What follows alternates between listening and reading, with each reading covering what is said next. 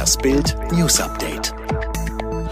Erster Corona-Lockdown seit April. Berchtesgaden macht dicht.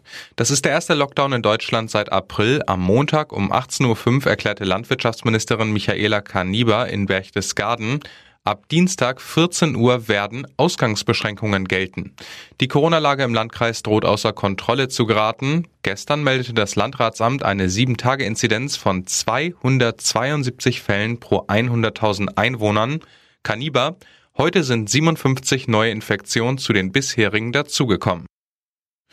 Corona-Warnung der Virologen, eskalierende Zunahme bei Todesopfern. Deutschlands Virologen schlagen erneut Alarm. In einer Stellungnahme warnt die Gesellschaft für Virologie vor verheerenden Folgen einer unkontrollierten Ausbreitung des Coronavirus im bevorstehenden Winter in Deutschland. Sie rufen zu einem wissenschaftlich begründeten Vorgehen gegen die Covid-19-Pandemie auf. Ex-Monroe-Star völlig verwandelt. Senna, bist du es? Na, da mussten nicht nur wir zweimal hinschauen, das da oben auf dem Foto ist tatsächlich Senna Gamur und nicht Kim Kardashian. Die ehemalige Sängerin der Girlband Monrose zeigt sich jetzt auf Instagram mit einem total gewandelten Look. Nur eine Frage des Filters oder hat sich hier tatsächlich jemand um 180 Grad verändert? Wir vergleichen mal Senna 2015 versus Senna 2020. Boris Becker, vor dieser knallhart Richterin muss er sich verantworten. Bei ihr darf er sich keinen Fehltritt erlauben, wenn Tennis-Champion Boris Becker am Donnerstag wegen seines Insolvenz-Strafprozesses vor dem Southwark Crown Court in London erscheint, trifft er auf Richterin Deborah Taylor.